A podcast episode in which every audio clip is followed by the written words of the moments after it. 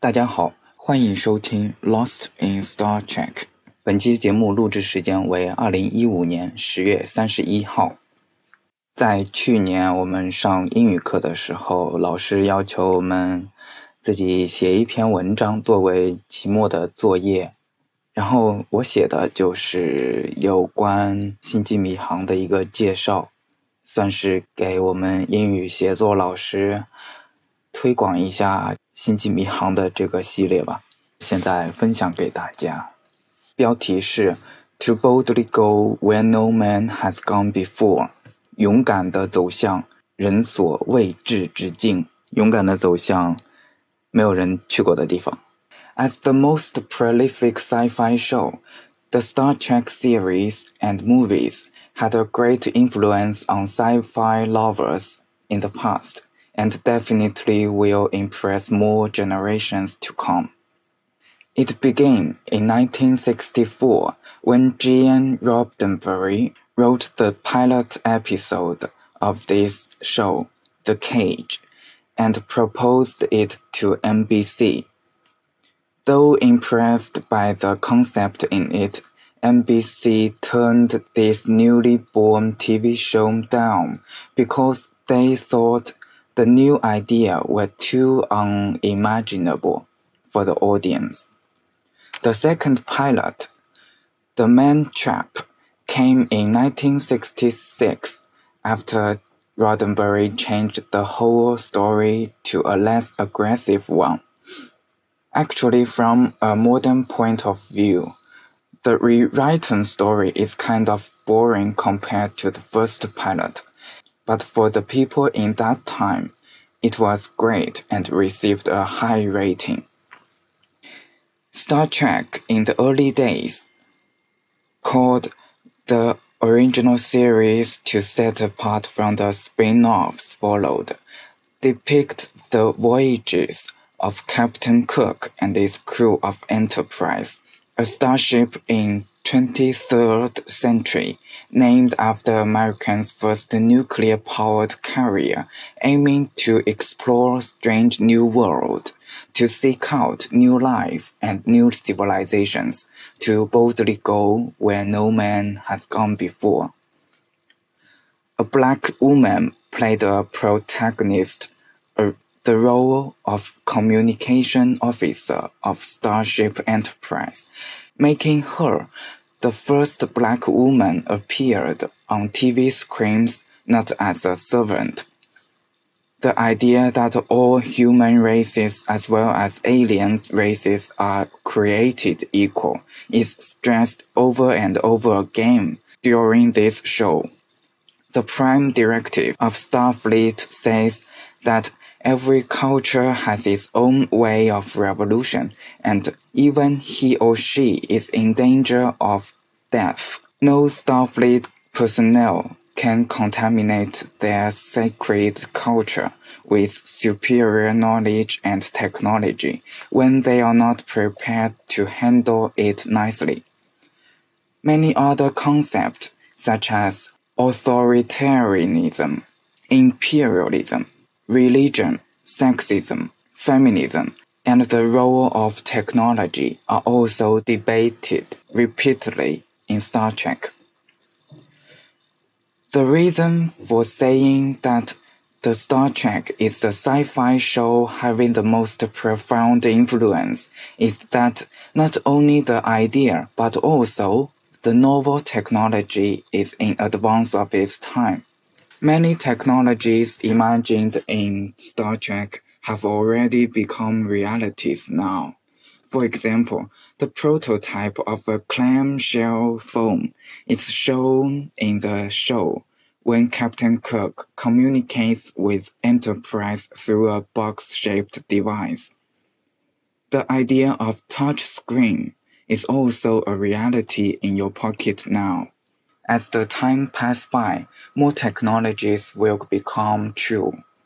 People like Star Trek for different reasons. For me, the spirit of exploration and the philosophy of justice are the most inspiring. 好了，结束了。 不知道我念的是不是清楚？大家听明白了没有？我再用中文再稍微解释一下。 早在一九六四年的时候，那个咱们的教主 G.N. Roddenberry 就写了试播集，然后给了 NBC。试播集的名字叫做《The Cage》笼子。但是 NBC 看到这个之后，并没有播出，因为他们感觉这个东西太新了，然后观众可能不会很容易的接受。所以后来又搞了一个试播集，在一九六六年播出，最后成功了。然后那之前的那个《The Cage》这一个故事，后来还是被嵌到了另外一个故事里面，放在了这个剧集当中，不然的话就浪费了这个创意呀。《The Cage》，我印象中讲的是一个能用脑电波来操纵人的思想的一个物种。然后他们把那个船长，我不记得那个船长叫什么名字了，Patrick，Patrick 是 Patrick Stewart 是演的 Picard，啊不记得了，这个船长的名字叫什么？这部剧有划时代意义的一个东西是，他用了第一个女黑人来演一个，来做一个主角，当然是主角之一了。但是这已经很厉害了。之前的黑人演电视都是演一个仆人啊，没几句台词的。所以从这一点已经可以看出了，他这里面宣扬的就是，其实就是美国的主旋律了，平等呀、自由呀这种东西。毕竟美国号称灯塔国 （Land of the Free and Home of the Brave），但是它的种族问题。从它的建国的时候到现在，也一直是美国隐隐的痛。好了，我们不去谈论其他的。然后之后我还介绍了 Prime Directive，就是最高指导原则。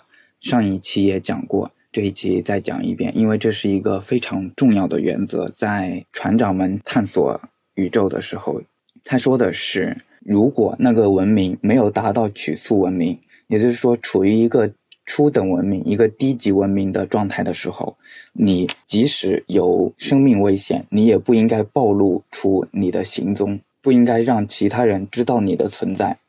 这个东西很有意思呀，不让初等文明发现高等文明，这是高等文明在保护初等文明。因为如果他们还没有达到一定的成熟度，就像就像咱们成年一样，如果他们还没有成年的时候，他们是不能接受这种新观点、新科技，不然肯定会带来灾难。这其实也跟和平共处五项原则有点像。星际迷航还讨论了其他的一些东西，比如说极权主义。独裁，他们有好几个剧集讲的就是假设希特勒成功了怎么办？还有的就是资本主义、宗教的信仰、性别歧视问题，还有女性权利问题都有讨论，而且是经常的讨论。这其实也造成了一些在剧集上的重复。其实有些东西它已经感觉是它已经成为一个套路了。最简单的比方，比如说红衣的都是要死的，哈哈哈哈！就是说，当你发现他们带了一个啊，他们带了一个以前没有出现过的，就是不是主角的一个红衣去做 away mission 的时候，那个红衣就非常有可能要死掉了。星际迷航之所以成为影响最深远的一个科幻剧。是因为它真的里面预言了很多东西，然后里面的一些科技都非常的新颖，在那时候来说，即使在现在，它也是非常新颖的一个科技。之后的一些科幻小说，基本上都在这些科技的基础之上去改编。《星际迷航》里面已经变成现实了的科技有，嗯，比如说翻盖手机，这个是 Captain Cook 去。去与 Enterprise 联系的时候用的一个一个对讲机的装置，还有的是比如说触屏的一些设备，在他那里面也有幻想。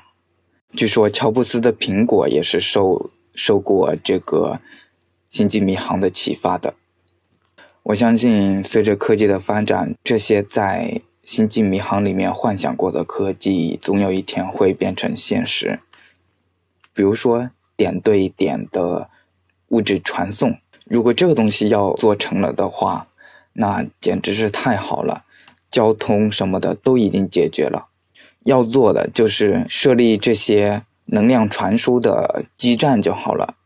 它这个点对点的一个传送，它的意思是先把质量打成能量，通过扫描你质量这些分子呀的排布的规律，然后能够能够记录你一些信息，然后这些信息以能量的方式传送到另外一个接收器，而那个接收器读到了这些信息之后，它就能知道分子的位置啊这种信息，然后重新复制一个另外一个你出来。